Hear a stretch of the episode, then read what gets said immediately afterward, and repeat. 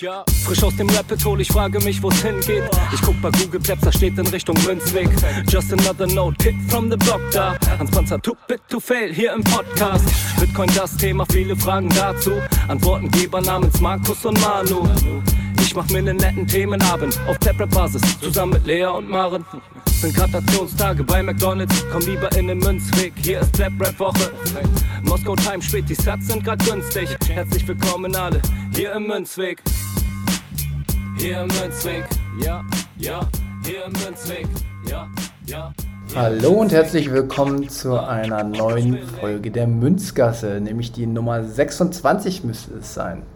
Heute befinden wir uns immer noch in El Salvador und wir wollen heute eine kleine Real Talk Runde mitnehmen. Und wenn ich von wir spreche, dann meine ich Jens, der schon mal bei uns in der Münzgasse zu Gast war, der Lehrer aus Deutschland, der auch in El Salvador seine kleine Finke hat. Und ja, grüß dich Jens. Ja, servus. Ich freue mich sehr auf die heutige Folge und ich, ähm, dass wir es heute nicht vergessen, wie es fast beim letzten Mal geschehen ist. Die Blockzeit ist 8 800.016 748. Okay, ich wiederhole es nochmal für Leute, die es äh, nicht so schnell mit Zahlen haben. Also es ist Blockzeit 816748, aber schön, dass du sofort dran denkst. Yes. Ja, perfekt. Ja, genau, wir wollen heute eine Runde nochmal ein bisschen tiefer meine Erfahrung, aber auch vor allen Dingen deine Erfahrung der letzten drei Jahre auf allen Ebenen austauschen. Also nochmal direkt am Anfang für wem ist die Folge gut, wer soll die Folge hören und wer soll dranbleiben. Wir werden heute auf alle Sachen eingehen, die uns auf der Delegationsreise begleitet haben, auf die Adopting Bitcoin 2023, auf dein Gefühl, was du insgesamt hier hast. Wir werden auf Politik eingehen, wir werden auf Gesellschaft eingehen, wir werden alles rund um das Thema Bitcoin und El Salvador beleuchten. Also, falls ihr Lust darauf habt, bleibt dran. Falls nicht, schaltet ab. Genau, und ähm, ja, ich würde einfach mal starten mit einer äh, kleinen Eingangsfrage, wie du die Entwicklung von Bitcoin aus deiner Perspektive die letzten drei Jahre beobachtest, weil als Hintergrund, man hat es schon bei Nico Jilch gehört oder auch jetzt bei unserer ersten äh, Münzweg-Folge, ähm, ihr seid schon drei Jahre jetzt äh, sehr häufig hier in El Salvador. Was ist mal dein grober Überblick, wie sind die Auswirkungen von Bitcoin auf El Salvador bzw. insgesamt für das Land? Ähm, eine sehr gute Frage zum Einstieg äh, und ich versuche das immer so zu beantworten. Es wird ja oft in den Medien geschrieben, äh, die, die, die Regierung von El Salvador hat schon so viel Geld verbraten, weil sie diesen Bitcoin und sie haben investiert für 150 Millionen oder keine Ahnung, das müsste man jetzt nachgoogeln und das ist aktuell nur noch 30 Millionen wert oder nur noch 50. Und ich, sah, ich sehe es tatsächlich so, dass ich, dass ich seither sehe, ähm, man könnte, selbst wenn Bitcoin auf Null gehen würde, wäre es für mich, fürs Land El Salvador ein Zugewinn, weil die seither schon so viele Touristen dadurch gewonnen haben. Also man muss sich das auch, man kann sich tatsächlich als Marketingstrategie vorstellen. Vorher hast du ein Land ähm, durch Bandenkriminalität ähm, am Boden zerstört, durch Bürgerkrieg am Boden zerstört und ähm, eher als gefährlich. Und da kann ich jetzt gleich von einer persönlichen Geschichte erzählen. Als ich 2017 durch ähm, Mittelamerika gereist bin, hatte ich fast alle Länder besucht, außer El Salvador, weil ich nicht die Zeit hatte und eines musste ich irgendwie auslassen und dann war es für mich naja, da habe ich nur Schlechtes drüber gehört, dass es so gefährlich ist, dass man mit Polizei auf den Vulkan rauf wandern muss. Und dann habe ich mir, gut, dann lasse ich halt El Salvador aus. Und das hat sich auf jeden Fall geändert. Und du hast jetzt nicht nur, dass du die, weil die Wellen hier sehr gut sind, ist es schon immer ein kleines Surfer-Mecker hier. Und jetzt hast du zusätzlich noch zu der zu Surftourismus auch den Bitcoin-Tourismus, den es sonst nirgendwo auf der Welt bisher gibt. Und das ist einfach dieses, also ich würde es fast als Geniestreich äh, bezeichnen, äh, weil sie nicht so viel zu verlieren haben, aber schon auch eine Menge zu gewinnen, touristisch gesehen. Ja, aber wir befinden uns ja heute im Real Talk und wir wollen mal ein bisschen ähm, nach der groben Einschätzung, die du jetzt mhm. hast, wollen wir wirklich mal ins Detail gehen und reinschauen, ist es denn wirklich schon so gut, wie es auch vielleicht auch von der Regierungsseite äh, propagiert wird? Also das äh, war ja auch eine meiner Aufgaben hier, äh, über die Delegationsreise herauszufinden, was ist real und was ist auch Werbekampagne der Regierung und stimmt nicht. Weißt du? Also wie ja. häufig kann ich denn tatsächlich mit Bitcoin bezahlen? Wie viel Geld steckt denn die Regierung in eine breite Bildung? All diese Themen. Und ähm, da will ich nur kurz äh, sagen, was so meine Eindrücke aus der Delegationsreise sind. Und du kannst es ja mal abgleichen mit deinen Eind äh, Eindrücken, die du so gewonnen hast die letzten Jahre.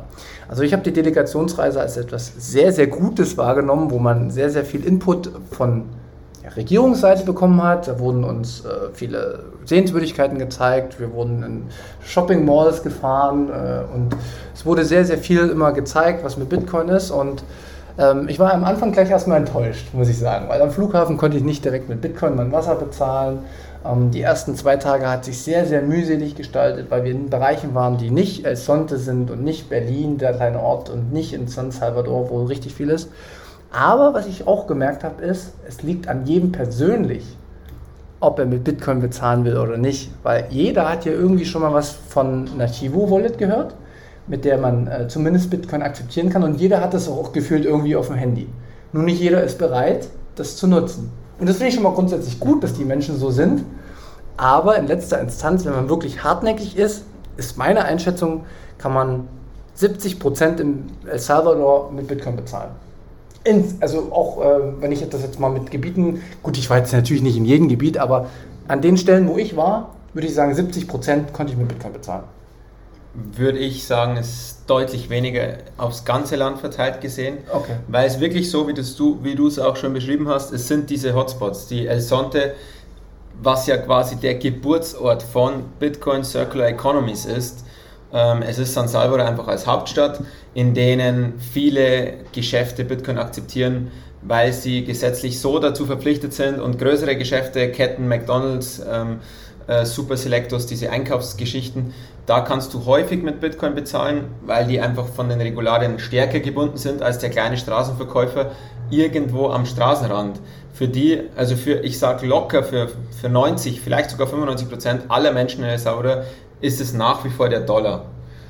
Was ich da noch sagen kann, ist, aber da kommen wir sicher später nochmal zurück, ähm, dieser, als El Salvador den Bitcoin implementiert hat, war ja der Kurs sehr hoch und ist dann abgestürzt. Und das hat sehr viele, weil eben am Anfang die, die Bildung zu Bitcoin gefehlt hat, da haben sehr viele dann den Bitcoin den Rücken zugedreht. Und viele Geschäfte, in denen man letztes Jahr noch mit Bitcoin zahlen konnte, haben das dieses Jahr zum Beispiel nicht mehr angeboten. Oder umgekehrt. Also diese Effekte gibt es immer wieder.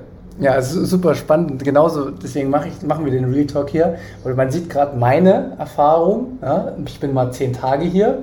Mit deinen Erfahrungen über drei Jahre. Du bist viel, viel tiefer drin. Ist ein riesen Cut dazwischen. Ne? Also wir wurden natürlich schon immer an die Plätze gebracht, wo auch Bitcoin-Bezahlungen möglich sind. Ja? Und ähm, es hat auch für mich sehr gut funktioniert. Und ich habe, weiß ich nicht, teilweise drei, vier Tage lang keinen Dollar gebraucht. Und es spiegelt aber nicht die komplette Wirklichkeit aller Menschen wider. Das äh, haben wir auch gemerkt, einmal an der Universität waren und haben wir gefragt, ob die Bitcoin-Bildung bekommen und da kam nichts. Ja. Und nochmal in Bezug nehmend, äh, weil du das Thema Bildung ja auch nicht nur äh, in Bezug auf Bitcoin, sondern insgesamt in deinem Leben hast. Ähm, wir hatten noch ein Gespräch bei der Delegation mit dem Bitcoin Office.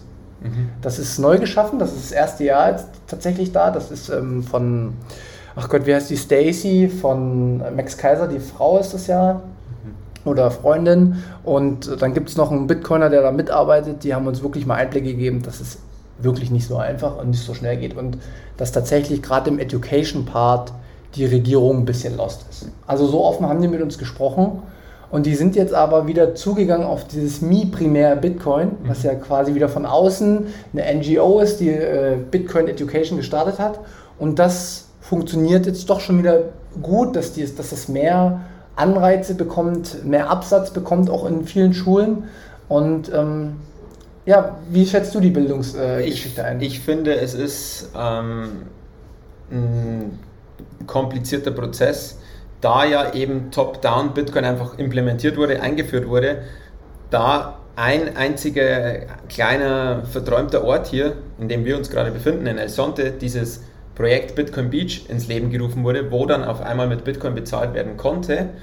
Und das hat dann der Regierung gefallen und die haben dann Gefallen dran gefunden und gesagt, ja, das machen wir jetzt im ganzen Land. Und wenn viele, die am Flughafen ankommen, sagen, ja, wir wollen zum Bitcoin Beach und die sagen den Taxifahrer, ich will zum Bitcoin Beach, dann ist es oft so, dass wo, wo ist das? Wo ist das? Und dann, wenn ich sagen, ja, in El Sonte, ah, El Sonte, also die haben oft gar nicht so diese Verknüpfung. Ähm, und ich würde sagen, das ist einfach unfassbar schwierig und kompliziert.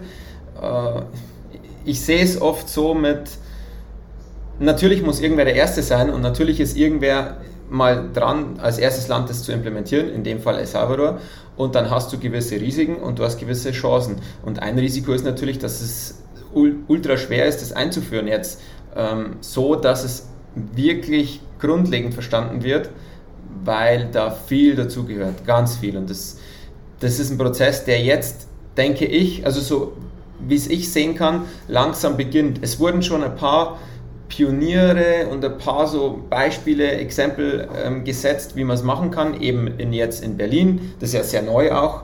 Ähm, wir haben dann dieses Mi, Mi, Primär Bitcoin und von dort heraus kann sich entwickeln, dass eine Bildung stattfindet, die halt gut ist. Und das, äh, also das mit der, mit der Bildung, das, das, du hast halt das Risiko von Anfang an, dass du implementierst was und dann ja, du kennst es natürlich nicht. Und das ist ein Prozess, der Jahre dauert, denke ich. Und jetzt kann ich kurz anknüpfen an die Folge, wo, wo ich ja schon mal zu Gast war. Ich wollte ja was zu, zu Bitcoin auch in meiner Schule einführen. Und ich finde tatsächlich das Skript von Mi Primär Bitcoin, das ja jetzt auch auf Deutsch erschienen ist, ähm, sehr gut, würde ich sagen, jetzt auf den ersten Blick. Und ich denke, ich werde mit dem auch an meiner Schule ein bisschen arbeiten. Und zusätzlich kam ja dieses Jahr gleich was, dass Bitcoin auch offiziell in die Lehrpläne aufgenommen wurde oder wird. Und das sind Schritte, die sind notwendig, die sind unbedingt notwendig, die zu gehen. Und jetzt sage ich, gilt es auch halt erstmal abwarten und schauen, dass halt diese Bildung alle, in alle Schichten kommt. Ja, ja 100 Prozent, da äh, sehe ich genauso wie du. Ähm, was mir auch aufgefallen ist, und das war eine riesen Erkenntnis für mich, Bitcoin funktioniert top-down nicht. Also das ist für mich ganz klar geworden und ich glaube, das ist auch der Regierung klar geworden. Es funktioniert nicht, den Menschen einfach etwas aufzudrängen, ja, sei es auch äh, CBDC oder sowas. Es funktioniert ganz, ganz schlecht. Es funktioniert nur, wenn die Leute wirklich wissen, was es ist, wie es funktioniert. Und da habe ich hier schon jetzt, wie gesagt, mit Berlin festgestellt, ähm, dass da Firmen auch wie Blink, ja, die machen da auch viel, die sind da auch mit involviert, aber es ist auch die Community vor Ort, die das gestartet hat. Und es sind ähm, die Onboarding-Prozesse und die Bildung, die dort vermittelt wird, die hat mich mega abgeholt. Weil die fangen mit der Blink Wallet, wo sie keinen richtigen Account haben, an. Also die haben es ja auch angepasst, ja, dass man auch, sage ich mal, nicht sofort sich KYC muss, finde ich positiv und haben dann tatsächlich Stück für Stück, je nachdem wie die Menschen offen sind, einen Plan, wie sie zum Beispiel die Phoenix Wallet mal installieren oder Breeze, also nehmen dann auch andere Wallets und gehen bis zur Hardware Wallet. Äh, bei uns in Deutschland wird das häufig kritisch gesehen, dieser Weg, aber ich finde, das ist schon ein Muss, dass man die Leute schon erstmal sagt, pass mal auf, ja, du kannst hier die Einnahmen generieren damit und wenn das mehr Einnahmen wären, musst du das sicherer verwahren und dann gehst du die Steps in Deutschland ist es umgedreht eigentlich. Ja. Du musst erst eine sichere Verwahrung haben, du hast deine Hardware-Wallet und dann gehst du irgendwann in die Ausgabe. Aber in solchen Ländern wie hier hast du halt nicht die 1000 Dollar auf dem Konto, sondern du musst es durch tagtägliches Wirtschaften bekommen und kriegst vielleicht durch die Kurssteigerung in Zukunft wieder mehr, was du äh, absichern musst. Und da finde ich, ist hier wirklich das Bottom-up. Da, wo sich Leute aus der Community finden, die bereit sind, Zeit und Geld in Bildung zu investieren, da funktioniert es oder? Ja, und ich würde aber auch noch zusätzlich dazu sagen, man darf sich ja auch nicht so vorstellen, dass jetzt hier El Salvador macht Bitcoin zum Legal Tender. Ja, aber es ist ja nach wie vor auch der US-Dollar Legal Tender. Und von dem her ist es jetzt nicht so, dass man sagt, oh, das ist ja komplett Katastrophe, was hier los ist mit, mit dem Bitcoin. Es ist halt einfach so, dass man auch damit bezahlen sollen könnte. Also dass es eigentlich ermöglicht werden sollte, auch mit Bitcoin zu bezahlen. Ja. Das sieht natürlich in der Realität anders aus, ähm, aber man darf nicht vergessen, dass der, der, Dollar ja nicht abgeschafft wurde und nur Bitcoin implementiert wurde. Und von dem her denke ich, kann das eben auch, obwohl es top-down eingeführt wurde, kann es auch ein, ein Bottom-up-Prozess werden, der vielleicht in, in, in 10, 20 Jahren langsam den Dollar komplett verdrängt, weil das, denke ich, ist von vielen Ländern schon auch ein Ziel, dass man sich unabhängiger von außen macht. Natürlich ist für jedes Land ein Traum, wenn ich eigenständig agieren kann und nicht auf Zinserhöhungen oder Zentralbanken in den USA angewiesen bin. Ja, und deswegen ist es auch ein guter Punkt hier, glaube ich, in Salvador, weil sie eben schon die, die haben eh die eigene Kontrolle schon abgegeben. Äh, sie können kein Money mehr printen in dem Sinne, sondern sind angewiesen äh, auf die USA und das ist ein guter Startpunkt, das ist mir auch aufgefallen. Ja. Ähm, ich würde jetzt nochmal ähm, in das Themenfeld äh, El Sonte und Bitcoin Beach eingehen, ähm, weil da gibt es ja auch sehr interessante Entwicklung, wie ich finde. Also man hat ja da das Hope House, was eigentlich so der Beginn war. Korrigiere mich, wenn ich Dinge falsch erzähle, aber da wurden im Endeffekt, das gab es vorher schon, da war eine Community und die haben sich Bitcoin angenommen als zusätzliche Education, als der Möglichkeit, ja, neue Dinge zu erforschen, sage ich mal. Und im Nachgang ist äh, das Bitcoin Beach Projekt, würde ich es nennen, entstanden. Ist das so richtig? Ja, also ich glaube grundsätzlich, wenn ich mal auf die ganze Geschichte, so wie es ich jetzt auch ohne Gewehr, Don't Trust Verify, äh, es gibt, der Film heißt, glaube ich, Dare to Dream. Den gibt es zu kaufen, ich glaube, ich kostet 5 Dollar, ähm, man kann in Bitcoin zahlen. Ich habe mir den geholt und das ist eine, und ich habe den auch letztes Jahr auf der Adopting Bitcoin ähm, gesehen und der war wirklich herzzerreißend, der war wirklich so schön und voller Hoffnung und mich zu Tränen gerührt. Äh, das ist eine große Empfehlung auf jeden Fall, wenn man hier ein bisschen tiefer in die Geschichte eintauchen möchte. Und es ist so, dass ähm, hier schon bevor, lange bevor Bitcoin hierher gekommen ist, gab es hier das ein Community-Projekt, das nennt, nennt sich Hope House, also Haus der Hoffnung. Und in dem wurde einfach für Kinder der Community, es wurden verschiedene Kurse angeboten. Jetzt aktuell werden Englischkurse, sie haben Schweißen gelernt, ähm, Computerkurse, und irgendwann hat sich dann im Laufe der Zeit eben das ergeben, dass es eben diesen anonymen Spender gab, der gesagt hat, hey, ihr könnt da ein paar Bitcoin haben, ich weiß ja nicht, wie, welche Summen es dann insgesamt waren und alles, ähm, macht da was damit. Meine einzige Voraussetzung ist, ich möchte, dass es eine Bitcoin Circular Economy geschaffen wird und nicht, dass ich jetzt da ähm, 1000 Bitcoin spende und dann alles in Fiat umgewandelt wird und dann werden drei, drei vier schöne Häuser hingestellt, so Community-Häuser und dann war es das. Nee, ich möchte, dass es eine Circular Economy gibt. Und daraus hat sich dann eben dieses, ähm, das Projekt Bitcoin Beach ähm, entwickelt und die existieren beide nach wie vor und ich glaube im letzten Jahr oder jetzt im Laufe des Jahres sind die aber gehen die haben die verschiedenen einen unterschiedlichen Fokus sage ich mal und ähm, soweit ich im Überblick habe, ist es so, dass halt das Hope House nach wie vor ähm, eher community-based ist. Also da geht es darum, mit den Kindern eine gute Zeit zu haben, den Kindern Englisch zu lernen, den Kindern ähm, mal mit ihnen zu kochen. Spiritualität ist ein, ist ein Faktor, der ja auch wichtig ist. Äh, also Bibelgeschichten vor allem. Also sind, sie sind ja alle sehr katholisch mhm. und das spielt tatsächlich auch eine große Rolle. Und ich glaube auch ähm, der Michael Peterson und auch der anonyme Spender, ich glaube, die sind alle kirchlich sehr engagiert. Und ähm, bei Bitcoin Beach selbst ist es meines Wissens oder meiner Kenntnis nach jetzt so, dass die letztes Jahr ein White Paper rausgebracht haben und eher auch expandieren wollen, beziehungsweise so eine Vorreiterrolle einnehmen wollen, hey, wir haben das schon mal gemacht, wir haben schon mal eine Circular Economy ähm, ins Leben gerufen und die ist jetzt, das ist die erste, die funktioniert und das ist die erste, die es je gegeben hat. Nehmt euch ein Beispiel an uns, wir haben hier dieses 101 dafür geschrieben, also das ähm, How to Bitcoin Circular Economy, kind of.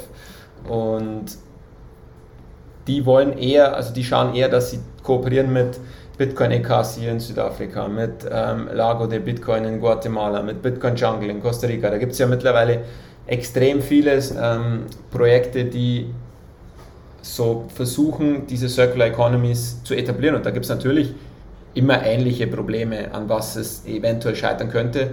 Und das ist gleich eher die Richtung, in die Bitcoin Beach so geht. Ich will dir mal sagen, wie so meine Eindrücke sind. Ähm, wir waren im Hope House zusammen, auch mit dem Haupt-Community-Member sozusagen, keine Ahnung, wie man es nennen will. Aber der hat, sag ich mal, zumindest von Anfang an das mit begleitet und hochgezogen ähm, und äh, haben dann Eisbaden gemacht, haben gegrillt und sind gut ins Gespräch gekommen. Und habe dann auch ein paar Fragen gestellt und auch das, was ich selbst an der Wahrnehmung hatte, ist, dass diese Community-Projekte ist für mich genau das, wie Bitcoin funktioniert. Das Projekt Bitcoin Beach ist für mich auch okay, weil es muss natürlich, äh, aber es, es, wird, wie soll ich Ihnen das sagen? Es, äh, es ist nicht mehr der Geist, der, der quasi hier inne wohnt, sondern es, es fühlt sich für mich aus, als Außenstehender, es fühlt sich für mich so an, als ob da auch wie eine Marke aufgezogen wird, mit der man natürlich auch Geld verdienen möchte in Zukunft. Ich weiß nicht, ob das so ist, aber es fühlt sich so an. Es wird professioneller, es wird ähm, soll expandiert werden, ne? man will wachsen, so die, all diese Prozesse. Ähm, man hat dann auch, das ist mir auch aufgefallen hier, das hat sich total wie vier teilweise manchmal angefühlt. Ähm, der erste Bereich, da war so ein Stand aufgebaut, aber dann tausend Werbung von Pepsi und weiß ich was. Wohingegen der normale Markt, den so ein bisschen hier in El Salvador selbst entstanden ist durch die Leute, der war viel natürlicher. Da war, wusstest du genau, hier sind genau die, so, so will ich das eigentlich erleben. Das ist so für mich der Eindruck. Und ähm, ich habe auch gemerkt, dass ähm, sobald Firmen und sowas äh, tief mit reinkommen, wird es für mich schon wieder nicht mehr Bitcoin, weil hier Swan Bitcoin zum Beispiel aus den USA. Ich glaube, das ist der größte äh, Bitcoin-Only-Anbieter, wo man Bitcoin kaufen kann. Ist das richtig? Das weiß ich tatsächlich gar nicht, aber die sind jetzt hier am Start auf jeden Fall. Äh, ich würde sagen, es ist so, wie so oft dieses zweischneidige Schwert. Ähm, diese Community-Arbeit ist super wichtig und das ist auch genau der Geist von Bitcoin, wie es du bezeichnest. Aber ich glaube schon auch, dass bevor ich irgendwie von Regierungsseite oder von anderen großen Institutionen, bevor mir jetzt BlackRock ähm, Bitcoin erklären möchte und näher bringen möchte, ist es, denke ich, schon besser, wenn du welche hast, die von, vom äh, Bottom her kommen und das Bitcoin Beach Projekt hochgezogen haben und da eben ihre Lernerfahrung gezogen haben, wenn die dann expandieren. Und ich glaube, es hat beides seine Berechtigung. 100 Prozent, genau. Ich, es ist auch immer so diese persönliche Sache, was findet man besser, was nicht.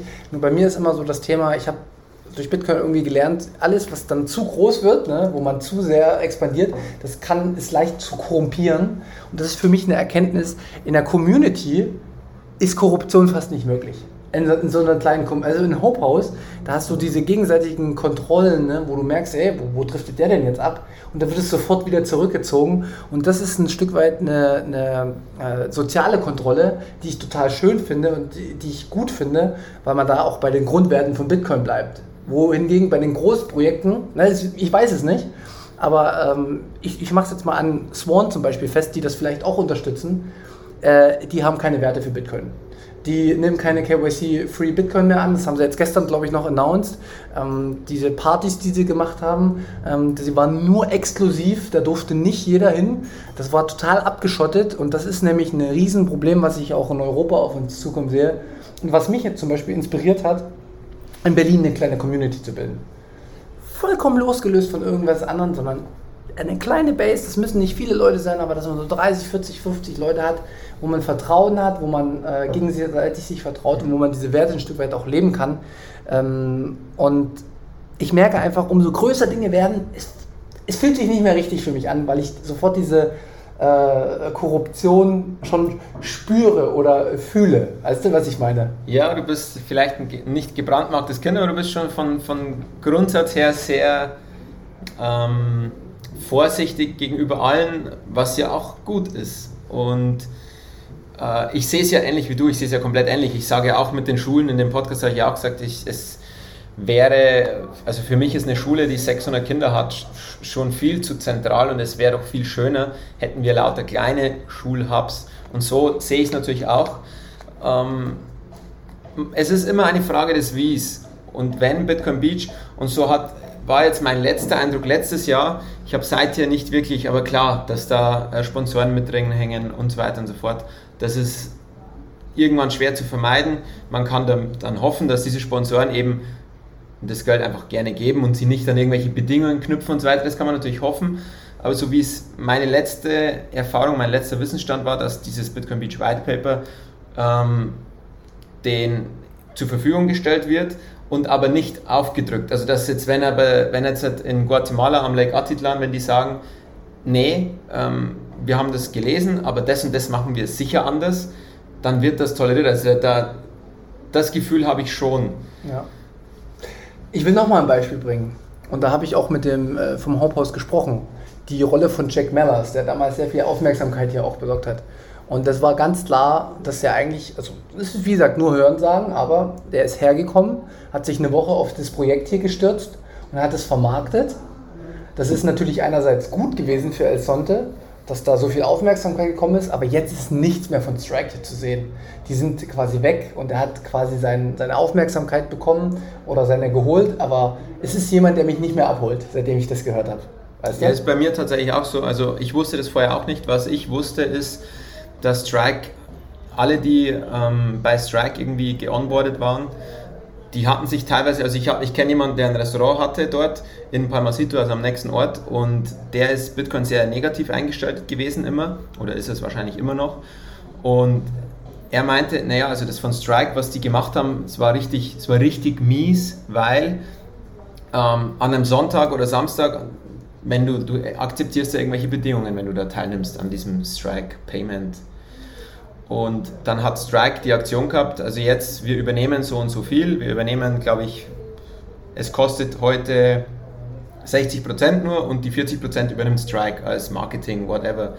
Und er war dann sehr enttäuscht darüber, dass sie das an einem Samstag oder Sonntag machen, wo der Beach eh voll ist und das dann im Restaurant selbst gar nicht geholfen hat, weil ja die Leute eh gekommen wären. Die hätten lieber in der Regenzeit ähm, sowas machen können, dass mehr Geschäft kommt. Oder er meinte auch, sie hätten in Palmasito, dann wäre auch alles viel leichter gewesen, äh, eine kleine Brücke, einen kleinen Fußgängerüberweg über den Fluss bauen können.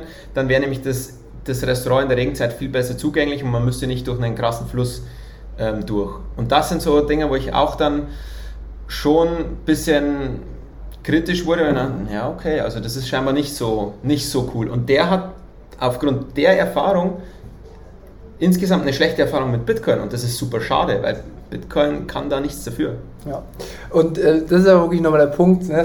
dieses Thema Jack Meller Strike, äh, habe ich mir schon immer so ein bisschen gedacht, war ich nie vertrauenswürdig ihm gegenüber, aber hat sich jetzt für mich nochmal bestätigt, dass das einfach auch nur ein krasser Geschäftsmann ist und auch Strike wird nur Kohle machen im Endeffekt und ist in letzter Instanz ist der Mensch vor Ort ihm scheißegal.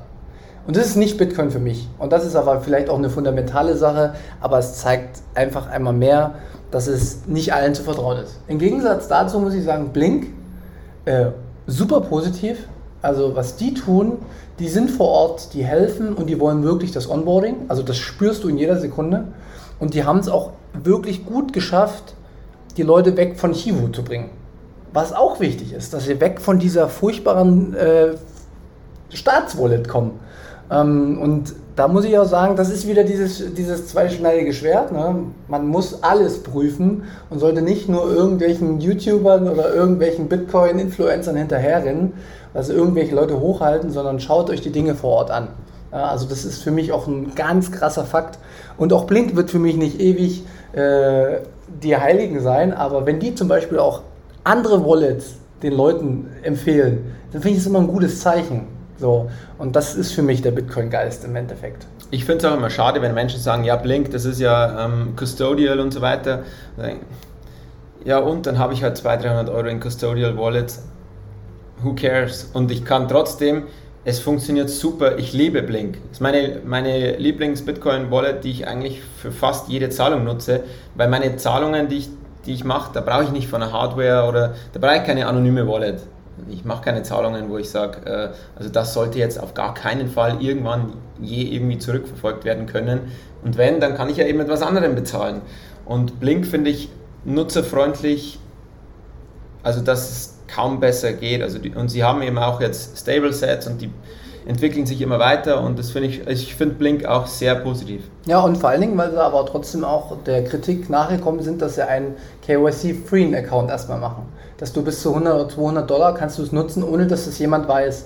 Also du hast, du lädst dir die App drauf und startest direkt durch. Und wie gesagt, ich habe das in Berlin.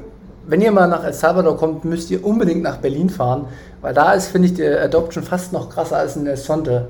Äh, da geht es richtig ab. Und da macht die Community auch sehr viel. Und da ist es aber auch wirklich so, dass die dann wirklich den Step auch zu anderen Wallets, zu Breeze, zu Phoenix, also Non-Custodial tatsächlich ich glaube, Blink arbeitet sogar auch an Non-Custodial Wallet noch. Ich weiß es gar nicht genau. Aber auch zur Hardware Wallet gehen.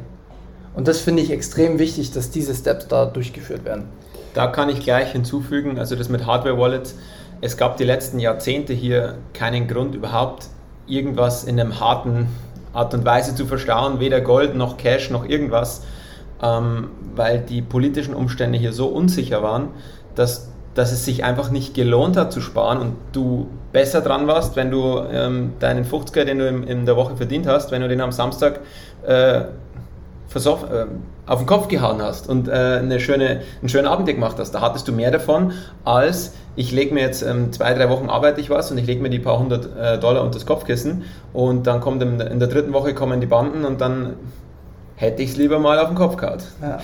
Und das ist jetzt vom Gefühl her das erste Mal, und wenn ich immer mit den, mit den Leuten hier rede, du merkst diese Hoffnung, du spürst es direkt. Und es ist das erste Mal, dass es sich lohnt zu sparen und was auf die Seite zu legen, weil sie sich in politisch sicheren Umständen gerade befinden, wo ich sage, ich kann mir jetzt vorstellen zu sparen, ich weiß, dass es nächste Woche nicht unbedingt gleich weg sein muss. Sehr guter Übergang. Du hast anscheinend auf meinen Spickzettel geguckt. Nee. Wir wollen jetzt, wir wollen jetzt mal äh, weg von Bitcoin gehen und ein bisschen Richtung Politik, Gesellschaft, Sicherheit, um den Aspekt auch nochmal mit einzunehmen, weil das spielt eine große Rolle hier. Es spielt wahrscheinlich eine viel größere Rolle als Bitcoin. Äh, wie sicher ist das Land, wie wurde das erreicht und wir will aber auch auf beide, Seite, auf beide Seiten eingehen. Deswegen mal die grundsätzliche Frage, vielleicht sind es sogar mehr, die ich direkt stelle. Wie siehst du die Sicherheitslage hier? Du bist jetzt schon drei Jahre hier, hast vielleicht eine Entwicklung auch gesehen. Äh, was hast du eine Meinung zu Bukele und seinem Durchgreifen? Und vielleicht das letzte Frage noch, wie, weil du bist eng mit der Community hier verknüpft, du hast viele Kontakte zu äh, El Salvadorianern, ähm, wie stehen die Bevölkerung zu Bukele? Okay, die werde ich mir sicher nicht merken können, die Fragen. Ich, ähm, ich fange fang mit einem schönen Satz an mit äh, Don't Trust the Tagesschau, weil ich ja eben, und ich muss auch dazu sagen, ich bin hier nicht seit drei Jahren ununterbrochen, sonst hätte ich ja auch den Podcast über Schule nicht aufnehmen können. Also ich bin hier ähm, einige Monate im Jahr und kriege aber immer schon die Veränderungen mit, gerade was sich baulich und so weiter tut. Und politisch muss ich sagen, hat sich meines Erachtens seit 2021, wo ich das erste Mal hier war, nicht viel geändert. Also es ist, mir kam es damals schon sicher vor und mir kommt es immer noch sicher vor. Vielleicht wird es natürlich ein bisschen sicherer. Ähm, Leute von der Adopting Bitcoin, auf der ich letztes Jahr zum ersten Mal war, es war meine erste Bitcoin-Konferenz und absolut inspirierend. Also es war so ein schönes Erlebnis, mitten im FTX und am Bottom des, des Bärenmarkts wurde einfach nie über das Ganze gesprochen. Das war einfach nur Hoffnung da und das hat mich so inspiriert. Und da meinten eben Leute, also sie waren letztes Jahr schon da auf der, der Konferenz und im Vergleich zum letzten Jahr ist es dieses Jahr doch deutlich sicherer. Es sind mehr Leute auch abends auf den Straßen unterwegs. Das kann ich aus meiner Perspektive aber nicht so sagen. Also ich habe schon das Gefühl, es wurde sicherer, aber ich fand es schon 2021 sehr sicher. Mhm. Das, glaube ich, war die erste Frage. Dann, ähm, Wie stehst du zu Bukele und ähm, Durchgreifen?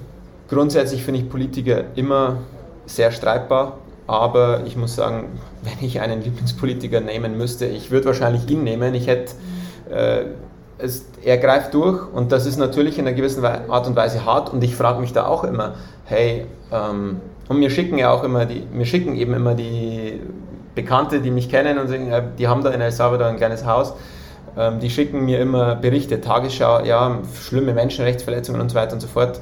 Und es ist so unsicher im Land und das und das und das. Und dann, wenn ich diese Berichte dann durchlese, dann denke ich mir, pff, da steht ganz schön viel drin, was wirklich nicht stimmt. Und das ist schon, muss ich mich hin und wieder amüsieren und hin und wieder muss ich mir denken, also man kann scheinbar wirklich gar nichts trauen, weil da sehe ich es in erster Hand und das in erster Hand ist ganz anders. Und ich selbst sehe das natürlich kritisch, wie mit Gefangenen hier umgegangen wird. Ähm, ich finde es aber auch schwierig, dass man sich äh, ähm, ein Bild drüber macht oder dass man sich eine Meinung dazu bildet, weil man hier nicht war. Also man, man hat das Blut von denen nicht, man hat nicht diese Mentalität und man weiß nicht um deren Vergangenheit. Daher finde ich es schwer zu urteilen als Außenstehender, weil das bin ich natürlich nach wie vor. Ich habe aber immer versucht, weil ja der Bukele, der wird hier wie ein Nationalheiliger gepriesen. Es gibt in, in El Salvador den Oscar Romero, der ist der Nationalheilige Nummer 1, ähm, der ist Bischof, Erzbischof gewesen und wurde dann, der hat sich wirklich auch für die Armen und für die Bevölkerung eingesetzt und wurde dann irgendwann erschossen. Und der ist Nationalheiliger. Und dann habe ich das Gefühl, dann kommt direkt der Bukele und dann kommt lange gar nichts. Und wir trampen hier ständig, weil es lohnt sich nicht, hier ein Auto zu kaufen für diese paar Monate und das mit dem Meeresklima und das rostet dann noch alles. Und immer wenn wir trampen, möchte ich natürlich wissen, also das, was mir so erzählt wird, die, man kriegt ja auch von hier die Propaganda mit. Und wenn ich dann, der Bukele ist so super und jeder schwärmt von ihm und keine Ahnung. Und ich frage jedes Mal, frage ich ja, wie ist eigentlich hier mit der politischen Situation, wie ist denn der Bukele, ist der wirklich so gut und so? Und zu 99 Prozent wird mir entgegnet, ja, das ist, der ist der Mann, also was der geleistet hat, hat vorher noch niemand geschafft. Der hat diese Banden weggekriegt und es sind immer erstaunliche Gespräche, die ich dafür und wo ich mir denke, krass, also jetzt kann ich ein bisschen mehr fühlen oder spüren, warum das so ist, wie es ist. Und dann, wenn ich, ähm, wenn ich andere frage, also ich frage dann hin und wieder auch nach, ja, aber also das sind, sitzen ja auch vielleicht Unschuldige im Gefängnis oder halt, das wurde schon krass und es wurden so viele verhaftet und so weiter. Und dann kriege ich als Antwort, also wie es halt mit den Menschen und so Menschenrechte ist, äh, mit denen die eingesperrt sind, und dann kriege ich als Antwort, das sind keine Menschen. Und da wird mir einfach klar, was da für eine krasse Traumatisierung stattgefunden haben muss für, für diese Menschen hier, dass die andere Menschen, die sind ja Menschen, nicht als Menschen erkennen, sondern als Bestien und Monster. Also die, die über die Jahrzehnte, was hier an Bandenkriegen und Banden äh, oder Banden herrschen über das Land und haben das Land im Griff, ähm, da kann ich mir vor, annähernd vorstellen, wie es denn ist, wenn man dann, wenn man dann sagt, hey, ja, also der Präsident sperrt gerade alle ein, die irgendwie ein Tattoo haben, hey, bitte, wenn ich wieder mit meiner Tochter alleine auf die Straße gehen kann, wenn es dunkel ist, dann sollen halt tausend unschuldig sitzen. Das kann ich dann so grob verstehen, weil ich weiß nicht, wie viele Familien es gibt, wo wirklich durch die letzten 10, 20 Jahre wirklich kein Familienmitglied verloren haben. Ich denke, dass da so ein tiefes Trauma sitzt, dass man das kaum, das kann man kaum in Worte fassen. Ja, das ist äh, auch nochmal von der Delegationsreise, ähm, haben wir auch mit Polizisten gesprochen. Wir hatten immer so eine Tourismuspolizei dabei. Und ähm, ich habe dann auch mit dem gesprochen, weil ich bin auch Polizist, habe da auch ein bisschen, sage ich mal, einen guten Draht zu ihm gehabt. Und wir haben einmal längerfristig auch gesprochen und ich habe alle Fragen, die ich hatte, ihm gestellt. Ne? Wie läuft das? Wo kommen die hin? Warum? Wie wurden die festgenommen? Warum ging das auf einmal? Welche, äh, du brauchst ja auch ausgebildetes Personal, um die alle festzunehmen. Und all diese Fragen habe ich auf jeden Fall gestellt. Und da habe ich das genau auch festgestellt. Also der Polizist hat von den gefangenen Insassen, äh, von Insekten gesprochen. Ähm, und er hat äh, auch Fotos gezeigt, wie er quasi immer wieder Leute, die, die, gewissen Tattoos hatten und so, hat er gesagt, wenn die nicht festgenommen werden, hätte ich die erschossen und so. Also die waren richtig radikal.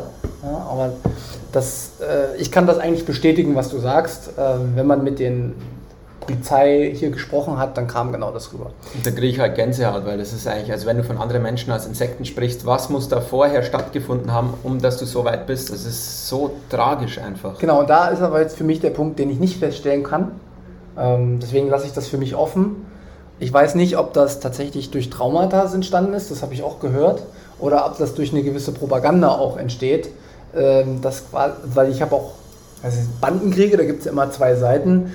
Äh, und Bukele hat das nicht einfach so geschafft. Also gewisse Guerilla-Gruppen und äh, weiß ich was, die hat er vereint und eine Seite hat halt gewonnen. Ja, das darf man halt auch sehen, aber so war es halt in der Geschichte immer. Ne? Dass irgendjemand setzt sich durch und der schreibt die Regeln.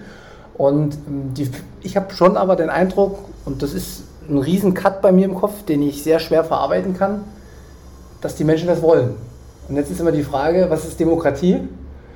Was ist, was ist denn wirklich Demokratie? Und wenn, wenn wir von 95% Zustimmung sprechen und wenn ähm, ein Großteil der Bevölkerung sich auf einmal entwickeln kann und Hoffnung hat, und das spürt man, wie freundlich die hier sind, wie das alles vorwärts geht, dann bin ich überhaupt nicht dafür, was passiert, wirklich. Und äh, ich bin mir ziemlich sicher, dass es Familien gibt, die extreme Probleme haben.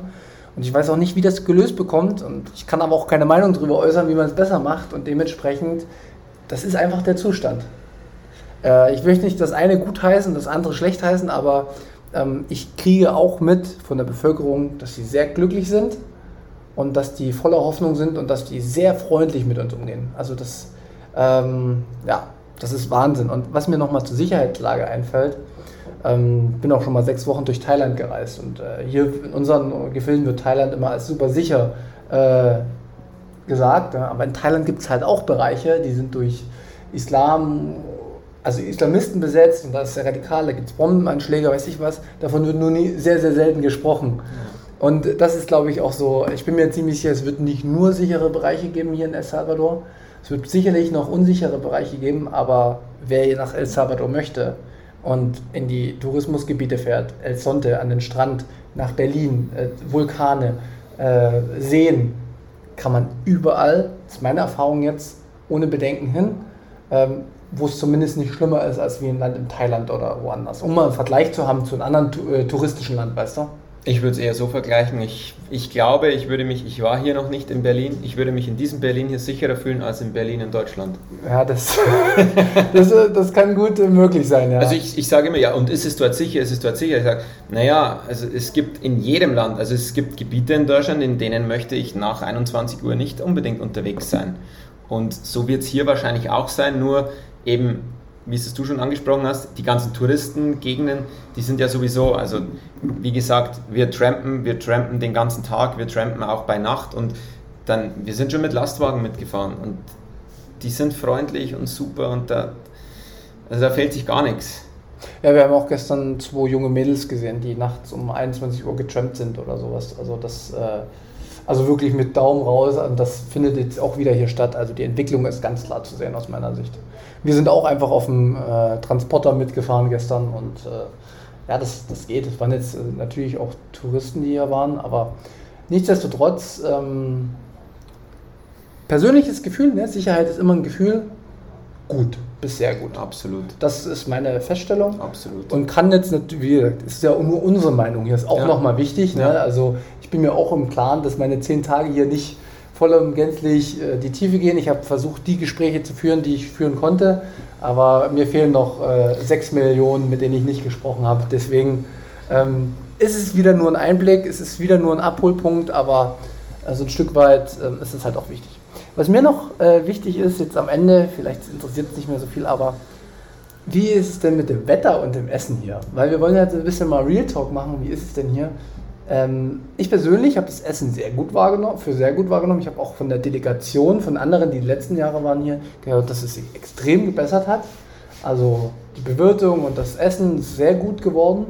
Ähm, und ja, Wetter ist auch noch so eine Sache. Wann lohnt es sich denn überhaupt nach El Salvador zu reisen? Es lohnt sich grundsätzlich das ganze Jahr über. Es kommt halt darauf an, wie so oft. Und ich persönlich finde, also es gibt, es gibt eine Regen- und eine Trockenzeit. Die Regenzeit geht, glaube ich, von Mai, Juni irgendwann bis ähm, Ende Oktober. Wir haben aber jetzt schon Mitte November und wir haben immer noch immer mal wieder Regen. Also das, dieses Jahr ist ein bisschen eine längere Regenzeit. Und in der Trockenzeit, die dann eben jetzt so ab Anfang November beginnt, bis sich März, April so durchzieht, ähm, regnet es halt kaum. Es ist, wenn man natürlich aus Deutschland kommt, wird sich im Winter natürlich anbieten zu kommen, klar. Äh, ich persönlich, meine Lieblingsmonate sind tatsächlich eigentlich November, da die Regenzeit erst vorbei ist. Alles ist noch super grün, alles ist noch super schön. Die Wellen sind passabel, man kann gut damit ähm, surfen, wenn man jetzt nicht gerade, äh, also die Pros, die können auch im, im, im, im, salvadorianischen Winter oder halt in der Regenzeit kommen, weil da gibt es mehr Regen, mehr Wellen und da, da geht es diesbezüglich anders ab und mein Lieblingsmonat ist tatsächlich November, Dezember, würde ich sagen. Ähm, Im Dezember ist sehr viel los, weil das eben denen ihre Sommerferien sind. Also da haben die den ganzen bis, bis drei König oder wann die frei haben. Und dann ist es, sind aber auch, also die High Season gilt hier, glaube ich, ja jetzt langsam geht es los, so Mitte November bis Mitte, Ende März, Mitte April so. Das sind so die Monate, die hier am, am stärksten frequentiert sind, würde ich sagen. Und das Wetter ist aber ganzjährig, also die Temperaturen sind ganzjährig hoch und Regenzeit bedeutet nicht, es regnet den ganzen Tag. Es bedeutet oft, es ist den ganzen Tag schön und um drei regnet es eine Stunde und dann passt es wieder. Ähm, es sind aber weniger Menschen da. Und da muss man immer ein bisschen abwägen, wann sind die Flüge gut, wann will ich vielleicht, dass gerade touristisch mega viel abgeht, will ich es vielleicht nicht. Ähm, das ist wirklich eine sehr individuelle Sache, wie man es halt, halt lieber hat. Ähm, und Essenstechnisch, ich spreche hauptsächlich von den Touristenspots. Also wir sind in El Sonte und El Sonte oder auch El Tunco, wo ihr gestern wart, sind Spots, ich will jetzt nicht sagen, die sind europäisch, aber du kriegst eigentlich alles, was du in Europa auch kriegen würdest. Du kriegst äh, asiatisch, du kriegst äh, Sushi, du kriegst Pizza, du kriegst Pasta, äh, du kriegst einheimisch ess Essen und ich bin mit dem Essen hier sehr zufrieden. Also ich habe sehr viel mehr Auswahl als zu Hause, weil zu Hause muss ich überall äh, 10, 20 Minuten mit dem Auto fahren, weil ich so sehr auf dem Land wohne. Und hier kann ich in die, in die, ins Dorf runterlaufen und habe Pizza, ähm, ich habe einen, einen Asiaten und, das ist, und, und natürlich Pupusas, was hier das Nationalgericht ist und was mit Abstand mein Lieblingsessen ist, wenn ich hier bin. Okay. Äh, ja. Ja, passt. Wie gesagt, gehört auch noch dazu, ähm, dass man, vielleicht hat ja jetzt der ein oder andere Lust hierher zu kommen. Ja, wo, was ich noch hinzufügen möchte, also bei uns ist ganzjährig sehr heiß. Es hat immer, wenn die Leute mich immer fragen, ja, wie viel Grad hat es denn dann da so bei euch? Ja, keine Ahnung, auf jeden Fall ist es echt heiß. Äh, es wird kaum unter 20 Grad, also auch nachts nicht. Also wenn es mal 18 Grad hat, dann ist es schon echt, glaube ich, eine absolute Seltenheit. Ähm, es wird jetzt nachts ein bisschen kühler, glücklicherweise, aber tagsüber kannst du dich eigentlich in den Strandgegend nicht in der Sonne aufhalten. Es sei denn, du gehst surfen oder liegst halt irgendwo im Schatten oder also laufen. Wir waren auch hier laufen zusammen und äh, ja, das geht halt um 6 in der Früh, aber sonst wäre es ich würde nicht sagen Selbstmord, aber es wäre schon dumm, wenn wir es so sehen. Aber es gibt auch Gegenden hier und zum Beispiel Berlin ist nicht umsonst auch ausgewählt worden, weil ganz viele Expats hierher gekommen sind nach ähm, El Salvador und am Strand. Und denen war es auch dann irgendwann zu heiß, um hier zu leben. Und auch zu schwül dann, weil in der Regenzeit immer diese Humidity in der Luft ist und Berlin, ich weiß nicht auf wie vielen Höhenmetern es liegt, aber zum Beispiel San Salvador liegt auf 1000 Höhenmetern dann gibt es noch die Ruta de las Flores, die liegt auch 800 bis 1200 oder so, also die liegt auch ein bisschen höher. Und dort ist natürlich Traumklima, also dort ist es viel kühler und viel gemäßigter. Und wenn es mir hier am Strand irgendwann zu heiß wird, immer fahre ich immer ein Wochenende in die Berge sozusagen. Und man, man kriegt also wettertechnisch schon auch alles. Was touristisch noch interessant ist, sind die Vulkane auf jeden Fall. So Bitcoin, Surfen, Vulkane super schöne Natur. Ähm, ich finde die, die, die, kulinarischen Angebote hervorragend. Und ja, Kaffee, Kakao ist hier sehr berühmt. Das sind die Sachen, für die man nach El Salvador kommen kann, würde ich sagen. Und ähm, für unsere Auswanderer, äh, die es ja auch immer mehr im Bitcoin-Bereich gibt, äh, ist El Salvador ein Land, in dem man es gut auswandern kann? Ich würde schon sagen. Vor allem, weil du mit drei Bitcoin, glaube ich, Investment, also wenn du dir jetzt sagst, ich will auswandern, ich verkaufe meins zu, äh, in Deutschland und kaufe mir hier was, hast du ja diese drei Bitcoin an Investment recht zügig beisammen, wenn du jetzt noch vor dem nächsten Bullenmarkt irgendwann das Ganze machst. Ähm, und es bildet sich hier eine extrem große Expert-Community von, ja, man kann sie auch als Flüchtlinge bezeichnen, die eben von vor Regimen geflohen sind, die sich vor allem während der Corona-Zeit als sehr harsch und streng erwiesen haben. Also gerade Kanada sind einige da, Kanada extrem viele USA sowieso, aber auch Neuseeland. Ähm, Neuseeland sind einige da und Europa insgesamt. Niederlande, gibt es viele, die von, von der Niederlande geflohen sind. Also, und das ist vielleicht auch noch ein interessanter Punkt.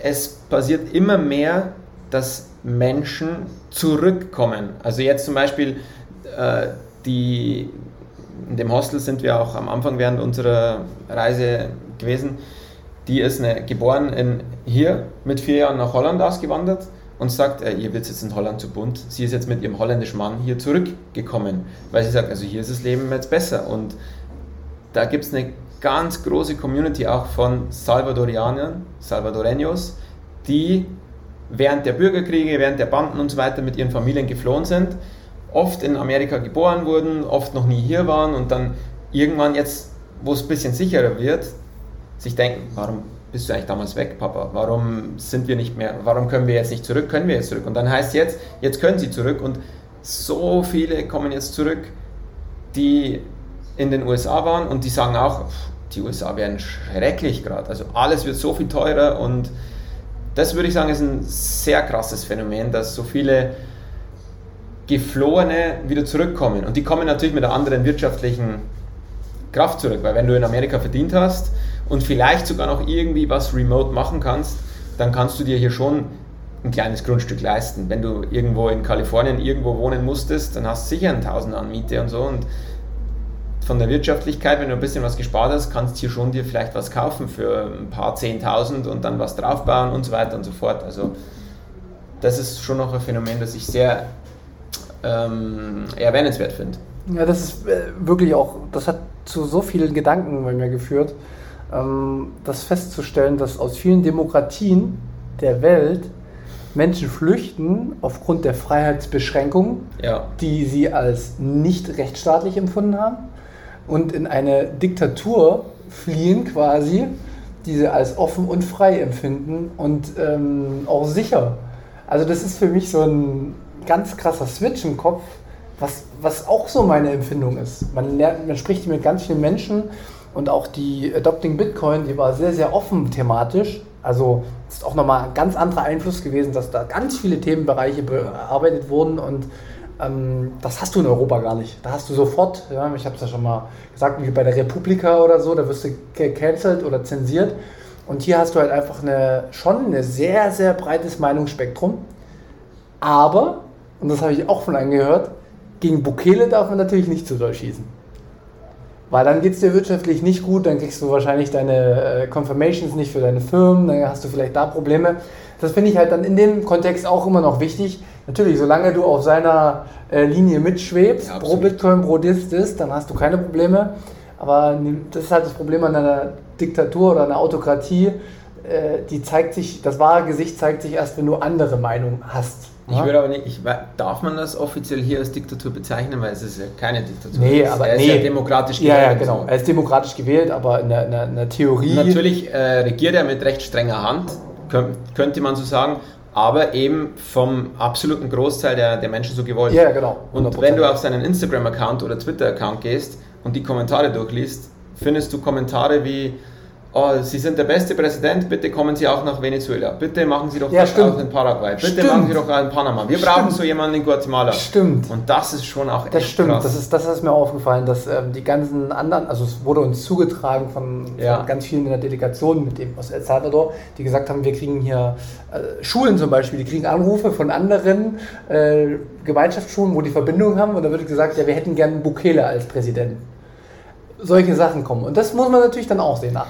Und man muss aber sagen, also der, der Bukele, der ist in einer gewissen Weise und ja nicht, der ist nicht einfach da, weil er ein Genie ist, wo er ist. Er ist in einer gewissen Weise schon ein Genie, weil er es auch Marketing und ganz, der ist super gut strukturiert. Also der hat eine, soweit ich einschätzen kann, ein sehr breites, einen sehr starken Rücken, weil er ist eng mit seiner Familie damit drin ist. Ich glaube, sein Bruder ist ein recht heller Kopf, was einfach so strategisches Denken und so anbelangt, weil sonst kannst du da, du kannst nicht einfach ja, ein bisschen gut sein in dem, was machst und dann das Land komplett retten, sage ich jetzt mal überspitzt formuliert, sondern der muss schon echt wissen, was die da tun und die müssen schon Visionen haben und müssen schon Dinge einschätzen können, weil du kannst nicht einfach mal, ja, ich mache jetzt mal Bitcoin. Ja, ja. Das hat ja auch Folgen IWF und was es halt alles gibt und das ist ja äh, ein doppelter Stinkefinger in, den, in die USA Ja. und da musst du dir vorher schon genau Gedanken machen.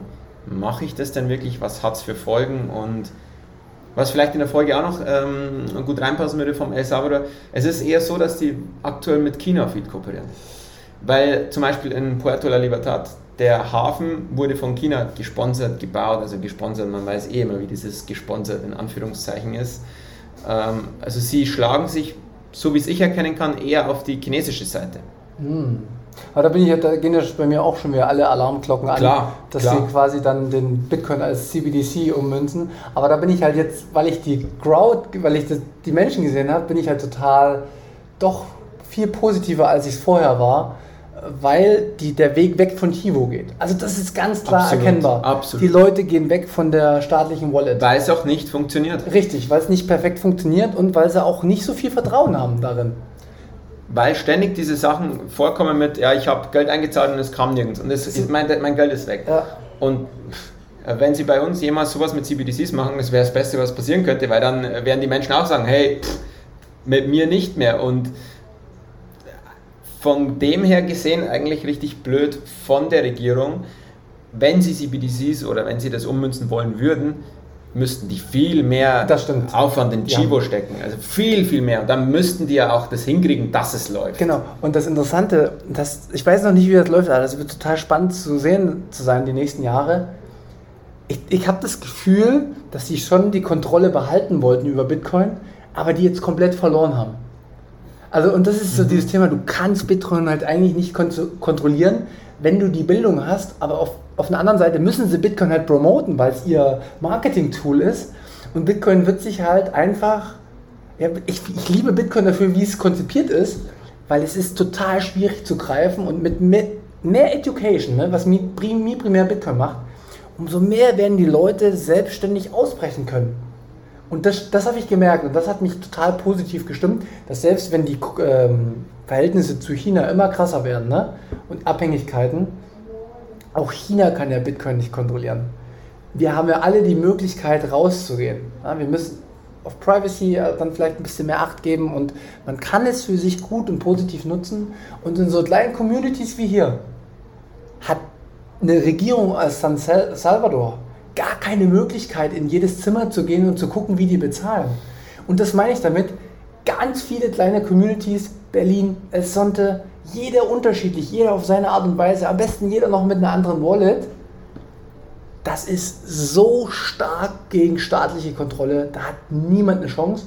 Und ich habe das Gefühl, dass das hier passiert. Ich habe wirklich das Gefühl, das passiert hier gerade. Ja, könnte man so sagen, ja. Also es ist, es ist noch alles sehr, sehr krass am Anfang, ja. weil du eben, wie viele Circular Economies hast äh, in der ganzen Welt? Vielleicht 10 bis 20. Äh, in Costa Rica ist halt ein Ort, in, am Lake Atitlan ist ein Ort, dann in Südafrika, in Philippinen und also es gibt so 10 bis 20, wo es wirklich auch funktioniert, mal mehr, mal weniger gut wahrscheinlich, aber man sollte sich dann vielleicht so, wenn sich so weiterentwickelt, es wäre schön, in, jeder, in jedem Landkreis 10, 20 Circular Economies zu haben oder dass zumindest jeder Landkreis an sich eines ist oder so. Äh, wer weiß, ob es da hingeht. Also staatliche Kontrolle wäre dann nicht mehr gegeben. Und deswegen ist ja Bitcoin auch dieses Tool, was so vielseitig ist und ich kann es nutzen, ich kann mich natürlich auch für die CBDCs entscheiden, aber Bitcoin ist da. Ja. Und das kann nicht mehr weggehen jetzt durch die Staaten. Das wird, das wird zu schwierig wahrscheinlich. Ja, das ist wirklich total spannend hier zu sehen. Also ähm, vorher habe ich wirklich sehr viel Respekt gehabt und dachte mir, ach du Kacke, Chivo Wallet nicht gut und ist es auch nicht. habe auch einmal am Automaten, kannst du, kannst du knicken. Aber als ich dann von Bitcoin Office im Gespräch war, habe ich gemerkt, die haben einfach, die haben wie die Zügel aus der Hand geben müssen, damit sie ihr ging ja auch im Bärenmarkt unter nicht, damit sie so ihr, ihr, ihr Label halten können. Und das war für mich ein ganz krasses. Und jetzt sind halt natürlich diese Organisationen eingestiegen, überall so ein bisschen ähm, schon sehr spannend. Sehr, sehr spannend. Ja, cool. Genau. Da, da bin ich wirklich, wirklich äh, sehr neugierig die nächsten Jahre, wie das läuft. Und das ist auch nochmal ein Appell für die Zuhörer. Ähm, das ist mir nicht aufgefallen. Ich habe hier in El Salvador sehr viele Leute georangepillt. Ähm, es ist aber hier positiv, hier sind die Leute zu uns gekommen und haben dann gesagt, oh, du kannst uns was über Bitcoin sagen. Wir haben jetzt schon seit zwei Jahren auf staatliche Bildung gehofft, kam nicht. Dann haben wir einmal am Abend haben wir vier Lehrer aus einer katholischen Schule geonboardet. Haben die Phoenix Wallet gezeigt, ne, hab gesagt, Chivo ist schlecht, nicht mehr nutzen, böse Regierung. Also ich habe ja, nicht, nicht Bukele, sondern, sondern, vertraut euch, habe ich dann gesagt. Und vertraut nicht irgendwelchen Instanzen. Und das haben die auch verstanden und eine Gruppe gegründet, Kon Kon äh, Kontakte ausgetauscht. Oder jetzt hier dein äh, Amigos äh, haben wir auch noch eine äh, Wallet installiert. Einfach, man kann jeden Tag, egal wo man auf der Welt ist, Leute noch versuchen zu onboarden. Und das funktioniert. Absolut. Und gerade eben, also ich sehe schon so, also in Deutschland was gibt es wirklich für einen Grund für Bitcoin in Deutschland? Ja. Im täglichen Zahlungsverkehr jetzt. Gibt es nicht. Du hast dein Handy, du hast die Karte und so weiter und so fort. Wenn bei dir dann der Wert Privacy irgendwann kommt, aha, dann gibt es vielleicht diesen Grund dafür. Und, aber hier in den Ländern, in denen sie kein Bankkonto haben, die haben nicht das Handy, wo sie drauflegen und wo sie die Karte zücken und so. Denen kann Bitcoin ermöglichen, und das ist auch eine schöne Story, die immer wieder und immer wieder gebracht wird. Ähm, wir haben ja hier ein, ein kleines Häuschen eben und äh, wenn wir unsere Stromrechnung zahlen, dann zahle ich das mit Bitcoin von Deutschland aus, wenn ich in Deutschland bin. Innerhalb von einer Minute sind beide Stromrechnungen gezahlt. Ähm, und das ist einfach traumhaft. Und so geht es auch den Menschen hier, die kein Bankkonto haben und auch in El Sonte sitzen, die haben auch einen Strom zu bezahlen. Und die können das nicht überweisen oder Dauerauftrag, Lastschrift. Das sind alles Sachen, die vielleicht auch für die Zuhörer nochmal wichtig sind, weil wir ja so in unserer naja, westlichen Bubble, Bubble ja. wie soll man es bezeichnen? Also wir, wir sind, für uns ist SEPA, jetzt gibt es SEPA Instant oder was auch immer, das ist ja für uns gang und gäbe, das ist unser Alltag, wir nutzen unser Apple Pay, whatever es alles gibt ähm, und haben tausende Möglichkeiten auf Bankkonten und so zuzugreifen. Ich kann mich von hier aus verifizieren mit, meinen, mit diesen Apps und so weiter. Und hier haben die einfach kein Bankkonto. Sie haben hier Dollar. Wenn sie was gespart haben, haben sie es tatsächlich wahrscheinlich unter dem Kopfkissen. Und das war's. Also es gibt viele, die hier einfach kein Bankkonto haben. Äh, weil als wir das Haus hier gekauft haben, haben wir versucht, ein Bankkonto zu eröffnen. Das war super schwierig. Wir sind zu 30 Banken oder so gelaufen an einem Tag. Ah. Und da, dann ging es nicht, weil wir Ausländer waren, dann ging es nicht, weil wir keine, also DUI, also so ein mhm. äh, ähm, Passport von, vom Inland hatten, dann ging es nicht, weil wir kein ein Einkommen hatten, kein monatliches, dann ging es, aber man durfte sechs Monate keine Transaktion machen. Also dann ging es, aber die ersten sechs Monate durfte man kein Geld einzahlen oder kein Geld erhalten oder kein Geld senden. Und das sind alles, also wir haben uns da gefühlt wie in einer anderen Welt, bankentechnisch. Mhm. Und für jemanden, der hier sitzt und sagt, naja, jetzt, jetzt habe ich halt meine Dollar, ich, ich muss meine 20 Dollar Stromrechnung zahlen oder 50 oder wie auch immer wie viel, der muss von El Sonte in die Niederlassung von der Stromfirma und die ist meistens in der nächsten Stadt und das ist ähm, La Libertad. Das ist mit dem Bus ist es auf jeden Fall eine halbe Stunde, immer viel Verkehr. Äh, dann arbeitest du natürlich die ganze Woche und dann schaffst du es vielleicht am Samstag Vormittag und wer fährt da auch alles? Ja, alle anderen. Und dann stehst du vielleicht, zahlst erstmal 50 Cent für den Bus hin und zurück oder, oder einen Dollar. Ähm, dann stehst du vor der, vor der ähm, Stromfirma an zum Zahlen, kommst vielleicht gar nicht dran, weil sie Mittag schon zumachen, whatever. Du kannst einen Unfall haben dorthin, das, ausgegraben werden wirst es wahrscheinlich eher nicht mehr, äh, aber es ist einfach a pain in the ass, wie man so schön sagt. Ja. Und äh, ich glaube auch in der, in, der, in der Dokumentation, die ich schon erwähnt habe, ist es drin, wo einer in seiner Hängematte liegt und sagt, ja, früher musste ich immer eben nach La Libertad und ähm, Jetzt ist es so einfach. Schau, ich liege in meiner Hängematte, zack, zack, Strom ist bezahlt. Ich spare mir drei Stunden Zeit, ich spare mir die Gefahr, ähm, einen Busunfall zu haben, die, das Ticket für den Bus und dann vielleicht, dass irgendwann nicht klappt. Und das sind so diese wirklichen, wo ich sage, wow, das ist Bitcoin. Also Banking the Unbanked. Probleme, die wir so nicht haben. Also sind ja wirklich, bei uns ist dann eher so Privacy und so, hey, möchte ich nicht lieber ein bisschen mehr Kontrolle über mein Geld haben und nicht sagen, ja, jetzt wird wieder mehr gedruckt und fertig. Äh, und hier ist es auch wirklich im Daily, also du, du sparst dir Zeit und auch Geld, wenn du Bitcoin nutzt. Ja. Das ist bahnbrechend, finde ich. Ja, das ist, äh, wird einem erst deutlich, wenn man hier ist. Ja, das ist, ja. Das ist verrückt. Ja, cool. Ähm, ich denke, wir haben jetzt einiges an Themen abgearbeitet und haben mal so ein bisschen aus dem Nähkästchen geplaudert, würde ich es nennen. Ich würde so langsam den Abschluss einleiten. Was sind denn so deine erstmal Zukunftsvoraussichten? Also, was erhoffst du dir die nächsten Jahre und was denkst du, wie es laufen wird? hier in El Salvador. Auf Bitcoin vielleicht jetzt bezogen. Okay, also ich, ich werde es mal allgemein starten. Also allgemein sehe ich, ähm, da sind wir noch gar nicht drauf eingegangen, äh, da ich jetzt schon längere Zeit immer mal wieder hier bin. Äh, in El Sonte wurden Straßen gebaut. Es war vorher waren Sandpisten, jetzt haben sie es äh, gepflastert und geteert und du merkst einen wahnsinnigen Unterschied und das ist wahnsinnig schön und man merkt, dass gebaut wird, dass Aufbruchstimmung ist. Das merke ich über die letzten zwei Jahre immer mehr. Ähm, ich merke, dass hier eine Jugend heranwächst, die sich nicht ähm, ähm, aus Verzweiflung auf die Straße klebt, sondern die schaffen, die gestalten möchte. Und das ist eigentlich der große Unterschied, gerade zu westlichen Ländern. Bei uns kann es vielleicht gar nicht mehr so viel besser werden. Bei uns geht es halt jetzt bergab, weil vielleicht dieser Peak erreicht wurde oder was auch immer. Und hier kann es natürlich super easy besser werden, weil wir ganz unten waren und da ist es natürlich leichter, wenn du auf so einem unteren Niveau bist, dass es besser wird, als wenn du vielleicht schon im Wohlstand drin bist.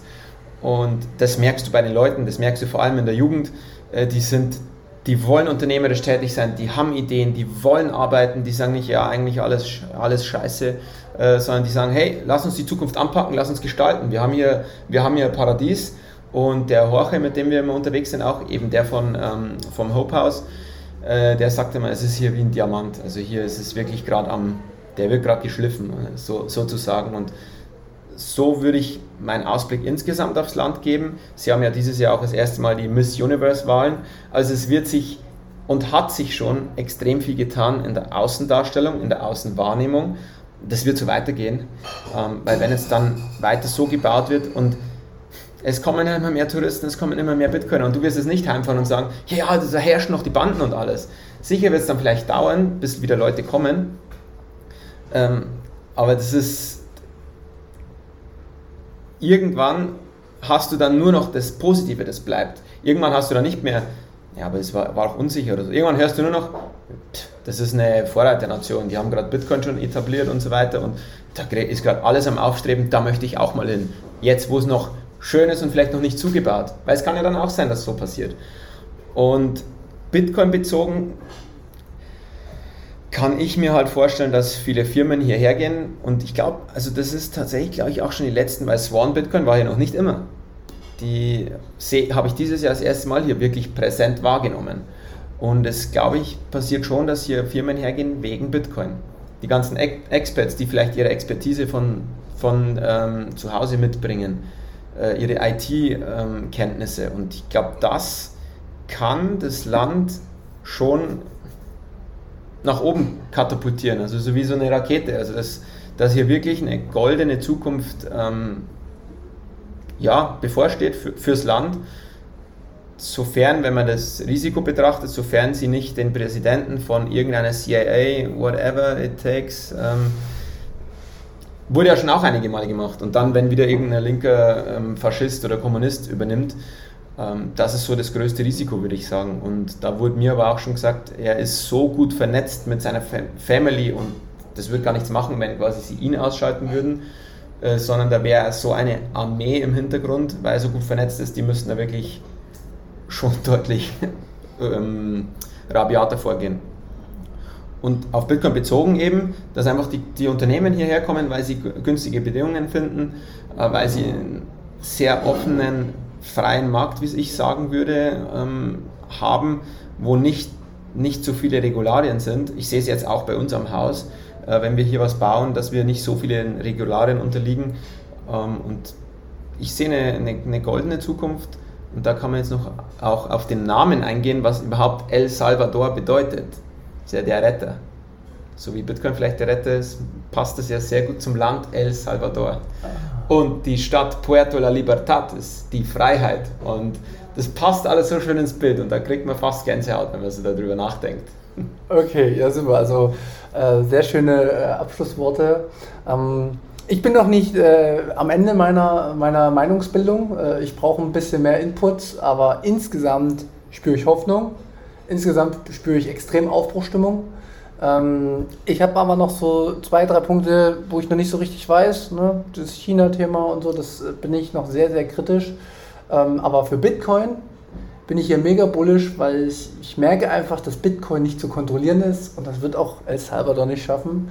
Und das ist gut für die Menschen und das habe ich hier gesehen und das macht mich positiv.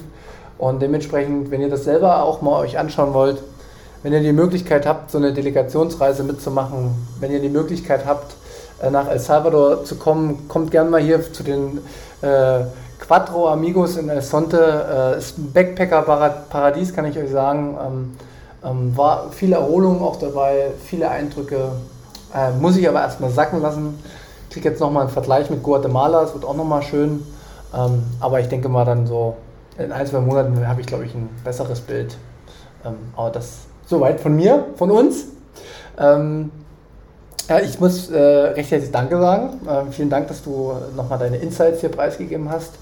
Und ja, wir werden uns bestimmt bald wiedersehen, wenn wir nochmal eine Fortsetzung zur Montessori machen. Das hat sehr, sehr viele auch abgeholt. Ähm, vielen Dank. Vielen Dank an euch. Wenn ihr irgendwelche Sats uns streamen wollt, macht das wie gewohnterweise. Gebt uns gerne ein Zeichen. Ich werde die Hälfte natürlich wieder weiterleiten an dich. Ähm, ansonsten gibt es für mich nichts weiter zu sagen, außer der Gast hat immer die Abschlussworte und ich freue mich bis zum nächsten Mal. Ja, ich bedanke mich auch recht herzlich, dass ich wieder hier sein durfte. Ähm, ich könnte abschließend noch sagen, dass, dass es auch nur meine Eindrücke sind, die Eindrücke, die ich hier vor Ort erhalte. Äh, es kann, ähm, kann komplett anders sein, wenn ihr hier seid. Also das, das möchte ich immer dazu sagen, dass es mein persönlicher Eindruck ist. Ähm, und ich möchte euch recht herzlich einladen, kommt jederzeit bei uns vorbei. Quattro Amigos El Sonte, ihr findet uns da auch bei Instagram oder bei Airbnb. aber bucht über Instagram, dann könnt ihr auch mit Bitcoin bezahlen und habt auch ein bisschen einen besseren Preis. Und äh, wir sind auch äh, nicht nur Backpacker-Paradies, sondern auch für ähm, Remote Working sehr gefragt. Und was ich als abschließend noch hier auch liebe, immer wenn ich hier bin, kriege ich im Gegensatz zu dem kleinen Dorf, wo ich herkomme, so viel guten Input zu Bitcoin, zu, also ich habe ja so viel über Privacy lernen dürfen. Ich dachte mir, ja, Bitcoin ist privat und alles Mögliche. Und dann kam mal einer, der voll der Privacy-Freak war und dann hat der mir gesagt, ja, aber das, das ist ein Thema. Und dann war das auf einmal auf mein, du musst Coinjoin machen, du musst irgendwie deine Coins mixen und so. Und ich bin dem so dankbar, dass man hier sein darf, weil du hier natürlich auch die Bitcoiner triffst. Und wenn ihr da Bock habt ähm, auf Vernetzung oder wenn ihr da Bock habt auf Gespräche, die vielleicht auch mal den Horizont erweitern oder euch eine, neu denken lassen, dann ist El Sonte, El Salvador, vielleicht auch Berlin in El Salvador. Da war ich persönlich noch nicht, dann kann ich nicht sagen, aber in El Sonte auf jeden Fall. Wir sind regelmäßig ähm, Bitcoin-Meetups und es wird sehr viel auch für die Community getan. Die Community freut sich. Ähm, ich werde auch meine Satz wieder spenden ans Hope House und die freuen sich, wenn, ihr, wenn da partizipiert wird, wenn da teilgenommen wird. Äh, jetzt am Samstag wird wieder ein Event sein, da werde ich mitmachen und ähm, ja, wir freuen uns ähm, und ich freue mich, wenn euch die Folge gefallen hat und das gleich waren meine Abschlussworte. Bis zum nächsten Podcast. Macht's gut, tschüss.